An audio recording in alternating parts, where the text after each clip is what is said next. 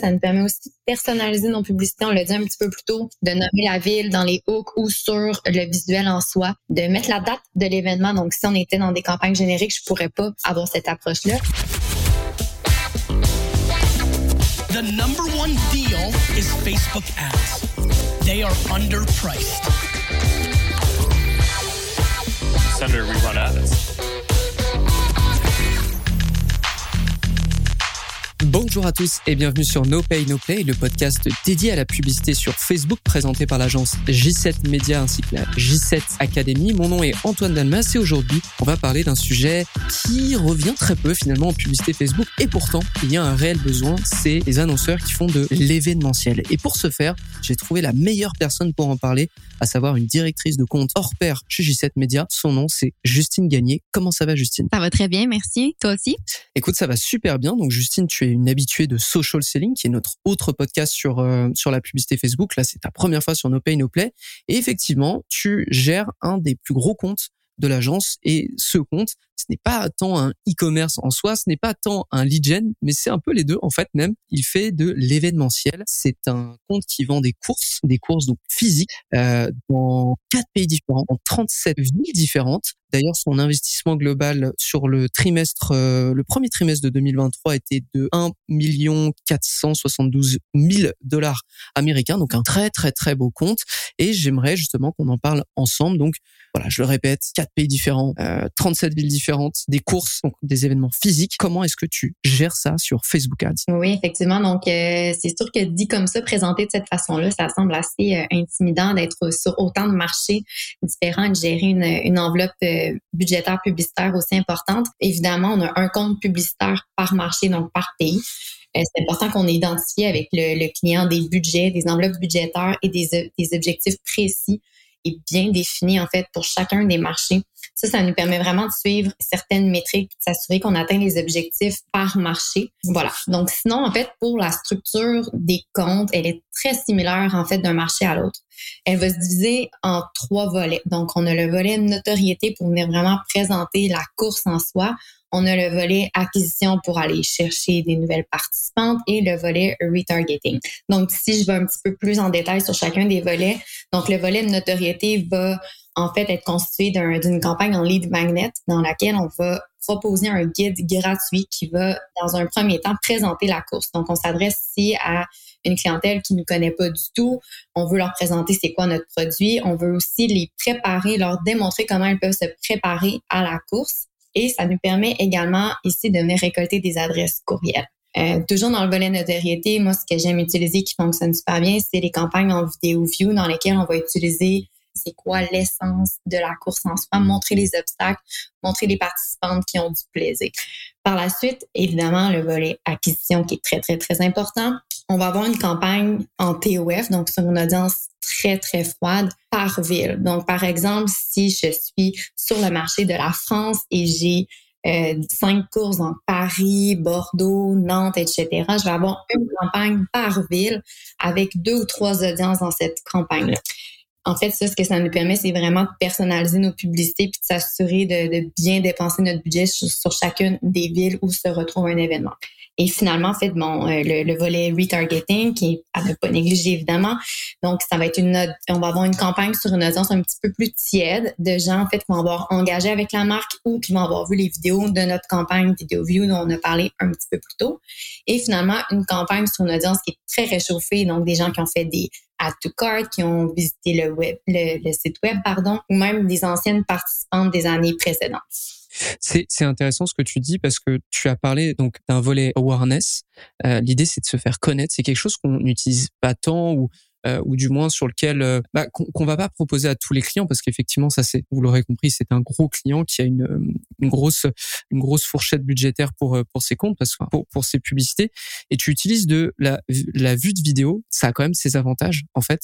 Euh, d'un parce que ça va nourrir ton retargeting avec une audience qui est qualifiée qui a vu tes vidéos. Et je suppose que tu vas chercher peut-être les gens qui ont vu peut-être 50% de ta de, de, tes vidéos ou peut-être euh, un true play donc l'équivalent de 15 15 secondes de ta vidéo donc des gens qui, qui te connaissent quand même déjà ou qui au moins t'ont déjà vu et puis surtout il y a ce côté euh, ce côté pas mal et on aura l'occasion d'en reparler par rapport au budget mais la vue de vidéo va coûter moins cher en diffusion qu'une campagne d'acquisition. Comprendre que euh, demander à Meta juste de faire voir une vidéo à quelqu'un, ça coûtera forcément moins cher que demander à Meta de, de faire acheter quelque chose à quelqu'un. C'est d'autant plus vrai lorsqu'on est en événement parce que là, on n'achète pas un t-shirt, on achète quelque chose pour lequel il va falloir venir à une date donnée, à une heure donnée et faire une activité. Exactement. Et du coup, comment euh, comment se répartit ton budget par rapport à ces trois volets? Donc je le répète, volet awareness, l'idée c'est de se faire connaître ou générer des leads pour ensuite leur parler. Volet acquisition, donc sur une audience froide, et ensuite volet retargeting sur euh, les gens qui sont allés sur le site, les gens qui ont vu tes vidéos, etc., etc. Comment ça se répartit un peu ce budget? Euh, C'est une bonne question parce qu'évidemment c'est un gros compte avec plusieurs campagnes, ça peut devenir un petit peu difficile de gérer tout ça. Je vais répondre assez sommairement parce que ça peut évidemment varier un peu d'un compte ou d'un marché à l'autre, dépendamment des résultats. Mais grosso modo, euh, la manière je vais, dont je vais répartir mon budget, euh, je vais attribuer environ 10 de mon enveloppe euh, budgétaire à tout le volet notoriété, donc récupération de courriel, lead magnet, donc le, guide gratuit et le vidéo view dont on vient juste de parler. Par la suite, le volet acquisition, évidemment, sans grande surprise, c'est le volet le plus important. On veut sans cesse aller chercher des nouvelles participantes. Donc, c'est 70 de mon budget environ, je dirais, qui est mis en campagne d'acquisition et finalement un 20% de mon enveloppe budgétaire va être mis sur toutes les campagnes en euh, remarketing. Ici, c'est quand même important de dire que bon, nos courses sont étalées dans l'année, sont pas toutes à la même date, elles viennent à différents moments. Donc, c'est vraiment important de bien euh, bien gérer, bien optimiser son budget en cours d'année. Et plus on va se rapprocher de la date d'une course, plus on va utiliser le retargeting. Donc, on doit vraiment bien, comme je disais, optimiser le budget en cours d'année, être en acquisition pendant plusieurs mois et quelques semaines, voire un ou deux mois avant la course, vraiment euh, opter sur euh, pour le remarketing. Donc ton budget n'est absolument pas figé dans le temps. Il y a quand même un côté euh, de, de temporalité, c'est-à-dire que plus tu vas approcher, moins tu vas aller chercher de l'acquisition, mais plus tu vas closer des gens qui tournent autour de ta marque, qui tournent autour de ton écosystème, qui se demandent encore si s'ils veulent y aller. C'est, je pense, quelque chose qui euh, que, beaucoup d'annonceurs dans l'événementiel doivent connaître. Donc voilà, l'idée, c'est vraiment vous dire, il y a un budget, il est ce qu'il est, il y a un lancement à faire. Finalement, c'est comme un lancement à faire. Donc au début, on doit aller chercher beaucoup de gens qui ne nous connaissent pas pour ensuite travailler à faire augmenter les fréquences et à les faire convertir à notre à notre offre. Et est-ce que tu as une, une stratégie au niveau des types de messages et de publicité Est-ce que ça change en fonction des, pays d'ailleurs, parce que je le répète, sur quatre pays différents en ce moment. Oui, évidemment qu'on a une stratégie au niveau des, types de messages et de publicité. C'est important d'adapter nos messages et nos créatifs en fonction du, parcours de notre client. Puis ça, évidemment, pas juste en événementiel, peu importe le produit, il faut bien adapter. On peut pas dire passer le même message à une personne qui ne connaît pas du tout versus une personne qui a fait un add to cart, par exemple, donc qui est déjà très familière avec le produit. Par la suite, oui, euh, nos publicités vont quand même évoluer, changer un petit peu selon les, euh, les différents marchés. Euh, c'est-à-dire qu'on va adapter le langage, évidemment, la façon de parler pour bien s'adapter à chaque marché. Et on sait que sur certains marchés, il y a des publicités qui sont très, que je vais nommer, très natives, très organiques, c'est-à-dire des images sans tagline, sans call to action, sans promotion.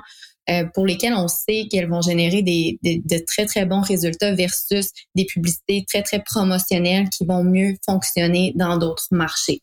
Donc, peut-être pour revenir sur le type de message qu'on est en acquisition, donc sur une audience très froide, on est vraiment en mode, je dirais, séduction. on veut vendre notre produit, on veut faire connaître notre produit.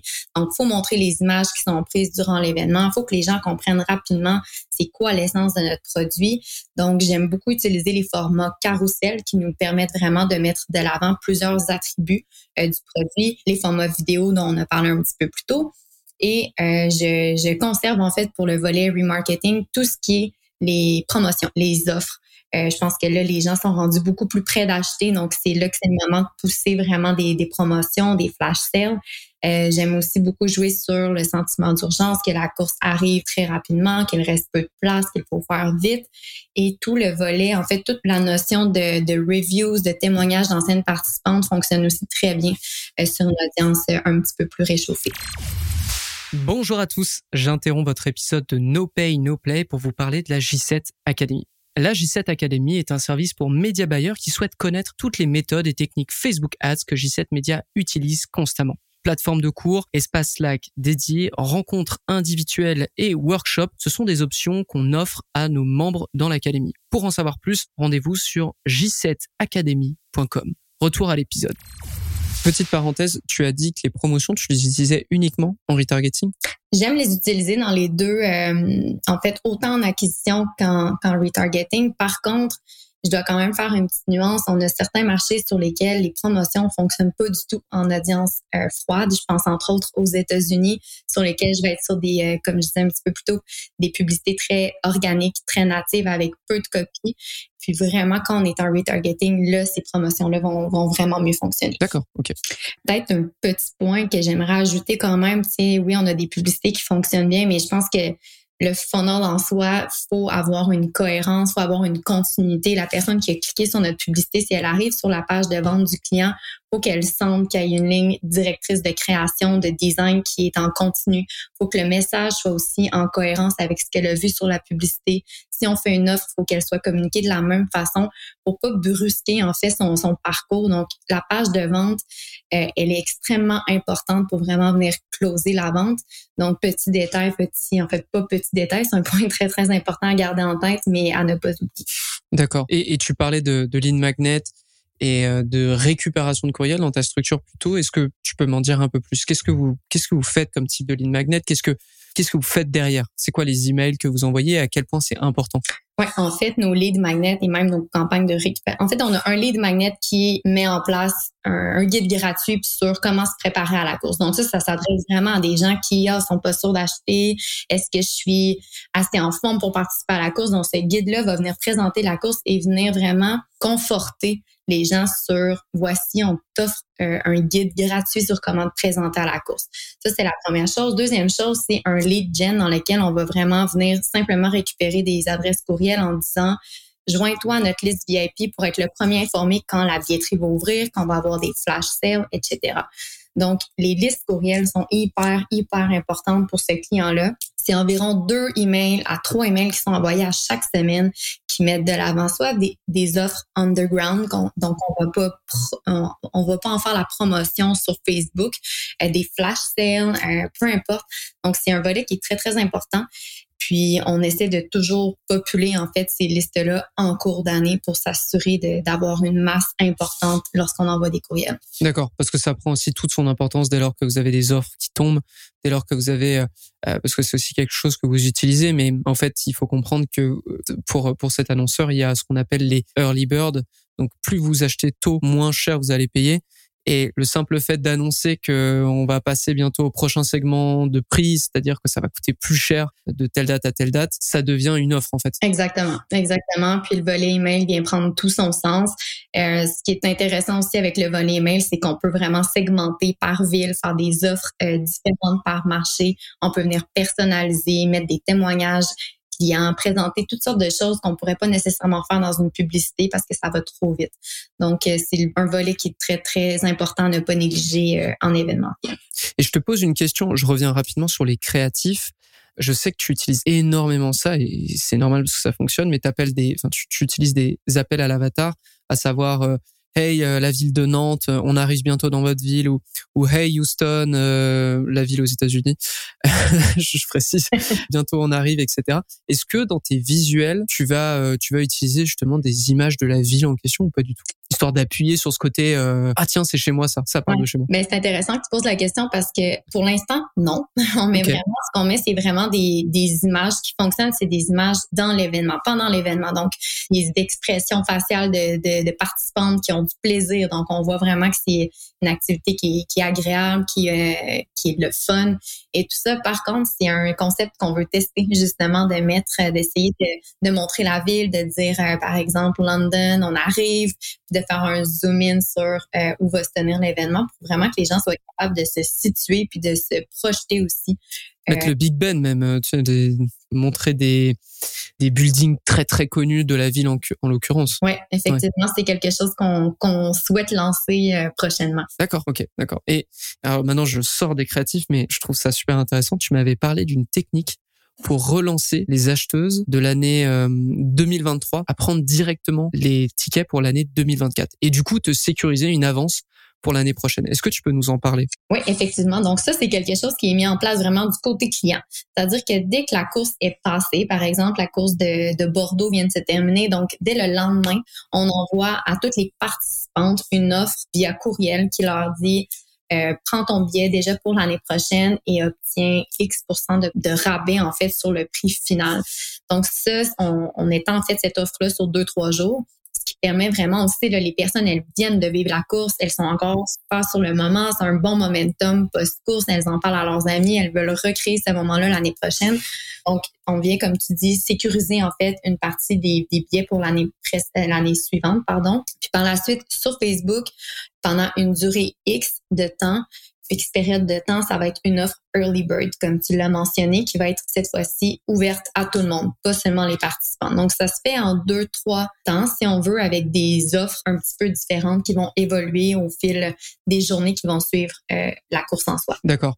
Ouais, donc vous avez bien compris, l'emailing super important pour relancer et surtout dès lors que dès lors que c'est fini bah c'est pas fini en fait. Surtout si vous savez que euh, vous en tant qu'annonceur vous allez revenir dans la ville en l'occurrence ça peut être intéressant de directement proposer parce que comme tu as dit Justine on est dans un certain momentum. Les gens sont heureux euh, d'avoir participé. Ils ont déjà plein de souvenirs.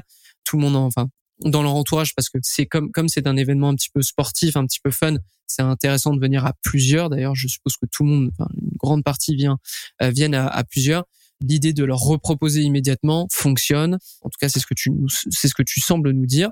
Donc, malgré, euh, j'avance, mais malgré l'immensité du volume de campagne sur ton compte, parce que voilà, euh, tu, tu nous l'as expliqué, as quand même trois volets, tu as des approches par ville aussi. T'as des, je, sais que tu as des campagnes un peu générales, c'est-à-dire qui vont parler à toutes les villes et qui vont faire du retargeting aussi sur toutes les villes, mais tu as aussi pas mal de campagnes par ville, donc ça fait beaucoup, beaucoup de campagnes. C'est quand même très structuré, mais si tu pouvais nous, résumer les points, euh, les points saillants de ce qui fonctionne pour des clients dans l'événementiel, ça serait quoi? Ben, tu viens de le dire. En fait, le premier, c'est quand on a un type d'événement qui prend place dans plusieurs villes, d'avoir une campagne par ville. Donc là, je parle vraiment de la structure du compte Facebook. Donc, d'avoir une campagne par ville, ce que ça va nous permettre, c'est de contrôler l'investissement par ville versus si on est sur 30 villes, avoir un investissement global, ça devient difficile de voir est-ce que j'ai investi assez sur telle ville versus les ventes que je, que je vois dans le back-end? Donc, une campagne par ville, ça nous permet ça. Ça nous permet aussi de personnaliser nos publicités. On l'a dit un petit peu plus tôt, de nommer la ville dans les hooks ou sur le visuel en soi, de mettre la date de l'événement. Donc, si on était dans des campagnes génériques, je pourrais pas avoir cette approche-là. Ça nous permet vraiment de rediriger en fait la publicité sur la checkout page qui est dédiée à l'événement. Donc, ça, ça enlève comme une étape au consommateur de devoir essayer de trouver sur la page d'accueil ou aller euh, trouver euh, la course qui lui qu'il a envie, à laquelle il a envie de participer. La deuxième chose, en fait, qui fonctionne le plus, c'est le social. Donc, événementiel égale social. Faut que les publicités génèrent de l'engagement, de l'engouement. Faut que les personnes like nos pubs, faut qu'elles les partagent, qu'elles s'identifient, qu'elles identifient, en fait, des amis dans nos publicités. La preuve sociale, pour moi, c'est vraiment la clé dans l'événementiel. Puis l'exemple que j'aime donner, c'est, on fait juste penser à lorsqu'on a, qu'on annonce un, line-up d'un festival de musique, par exemple. Un de nos premiers réflexes, puis moi, je suis la première à le faire, c'est on va aller identifier, on va aller taguer des amis tout de suite dans, dans les publicités pour dire, j'aimerais ça y aller avec toi.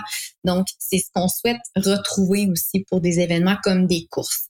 Euh, donc, miser sur une image qui est très forte, qui représente vraiment c'est quoi l'événement, puis un copy qui, crée de l'engagement. Euh, par exemple, dans notre cas, on va, on va utiliser un hook qui est forme ton équipe build your team. Donc là, ça, tout de suite, ce que ça envoie comme message, c'est identifier tes amis tout de suite dans cette publication-là pour qu'elles voient que la course arrive bientôt.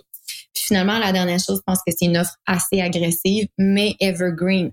C'est-à-dire qui nous, qui incite à l'achat, mais qui évite qu'on doive sans cesse changer des visuels. Donc, des flash sales sur deux, trois jours, qu'on doit sans cesse stopper parce que la promo est terminée. C'est jamais efficace, surtout sur des structures de compte aussi lourdes que celles-ci qui qui sont sur plusieurs villes. Donc d'avoir des offres evergreen, euh, je pense que ça c'est quelque chose de, de, de super efficace. Tu as dit plusieurs choses qui étaient intéressantes. D'abord de, bah, en fait, nichez-vous. C'est-à-dire que si vous êtes sur plusieurs, euh, plusieurs villes à la fois, plusieurs pays, bah, n'hésitez pas à avoir des campagnes par ville, des comptes d'ailleurs même euh, par par pays, même si ça grossit entre guillemets votre votre compte de façon visuelle, c'est-à-dire que vous avez de plus en plus de campagnes, ça a l'air un petit peu mêlant. on, on, va se le dire, mais on avait testé cette approche tout dans la même campagne avec avec ce client il y a très longtemps, et en fait c'était pas la bonne approche parce qu'on perd en pertinence au niveau des publicités, on n'aurait pas pu utiliser justement, comme tu disais, ce hook de euh, hey la, la, la course arrive dans ta ville. On n'aurait pas pu l'utiliser. Euh, on n'aurait pas pu utiliser des landing pages dans lesquels euh, on répète tiens c'est dans ta ville, viens passe au checkout, c'est parti. Plus on est généraliste, plus on va se noyer entre guillemets dans notre approche. Là, toi, ça te permet d'être super pertinent. Donc nichez-vous. Ensuite, tu as effectivement mentionné quelque chose d'important, mais un événement, c'est alors déjà, il y a le côté contrainte. Contrairement, on n'achète pas un t-shirt, là, on doit venir, on doit booker un moment. Mais il y a aussi ce côté euh, qui vient avec nous. Euh, et plus tu as des campagnes, plus tu as des publicités qui sont evergreen, donc à l'inverse de, de, publicités qui annoncent telle ou telle promo qui dans deux semaines n'existe plus, avoir des publicités qui sont assez evergreen pour durer longtemps, bah elles vont amasser énormément et énormément et énormément de preuves sociales. D'ailleurs, preuve en est, tu avais même fait un test entre deux publicités, une publicité et c'était aux États-Unis, une publicité avec une promotion versus une, une publicité qui disait tag ton équipe. Et ben c'est dingue, mais la publicité où on disait tag ton équipe avait radicalement mieux fonctionné que celle qui avait une promotion alors que les gens gagnaient sur le sur le budget quoi. C'est c'est juste dingue mais c'est la réalité. Effectivement bah s'il y a personne qui va à ton événement ça donne pas envie euh, aux gens de venir. Alors que si vous voyez beaucoup beaucoup de gens qui disent ah moi je viens avec un tel ah moi je viens avec un tel ça ça vous conforte dans l'idée de bah, je vais me déplacer pour pour y aller. Est-ce que j'ai bien résumé la situation. C'était excellent. Nickel. Bah écoute merci beaucoup Justine de d'avoir pris le temps de nous expliquer un peu ton ta façon de gérer un compte dans l'événementiel. Est-ce que tu aurais d'autres conseils à me à, à me donner et à donner à l'audience pour euh, pour la publicité Facebook de manière générale ou encore une fois sur euh, sur un client euh, de même? En fait, le conseil que je donnerais et que j'aurais peut-être aimé me faire donner en début de, ah, carrière, c'est il n'y a pas de formule magique. Hein. C'est pas parce qu'une structure une audience ou peu importe va fonctionner sur tel compte, un e-commerce qu'il faut absolument le reproduire nécessairement sur un autre compte. Chaque produit a ses attributs de l'événementiel. Encore, il faut vraiment comprendre qu'est-ce que la personne va aller chercher dans, dans l'événementiel pourquoi elle va acheter la course. Donc, vraiment se mettre dans la peau la personne puis tester. On le dit à chaque épisode, je crois qu'il faut tester. Mais euh, c'est ça, c'est de trouver sa propre formule magique et ça, on peut pas reproduire ça de compte en compte malheureusement. voilà, j'espère que vous avez bien intégré cette information. C'est vrai qu'on donne beaucoup de conseils. Après, si ces conseils ne fonctionnent pas pour vous, ça ne sert à rien de taper dessus jusqu'à ce que ça marche. Parfois, il y a des comptes sur lesquels il faut une autre approche et dans ce cas-là, il faut revenir à, à la planche à dessin, comme on pourrait dire, et trouver justement cette nouvelle approche. Justine, merci de nous avoir donné ton temps. Merci à tous de nous avoir suivis sur No Pay No Play. J'espère que vous avez appris des choses sur Facebook Ads. Si c'est le cas, n'hésitez pas à nous mettre une petite note, à nous en parler, à nous partager sur les réseaux, à venir m'en parler d'ailleurs sur les réseaux et euh, peut-être que je pourrais même sortir un épisode euh, suite à notre euh, à nos échanges. C'est déjà arrivé sur Social Selling, c'est déjà arrivé sur No Pay No Play, donc n'hésitez pas à le faire. Merci encore à tous de nous avoir suivis et puis je vous donne rendez-vous au prochain épisode de No Pay No Play. À très vite.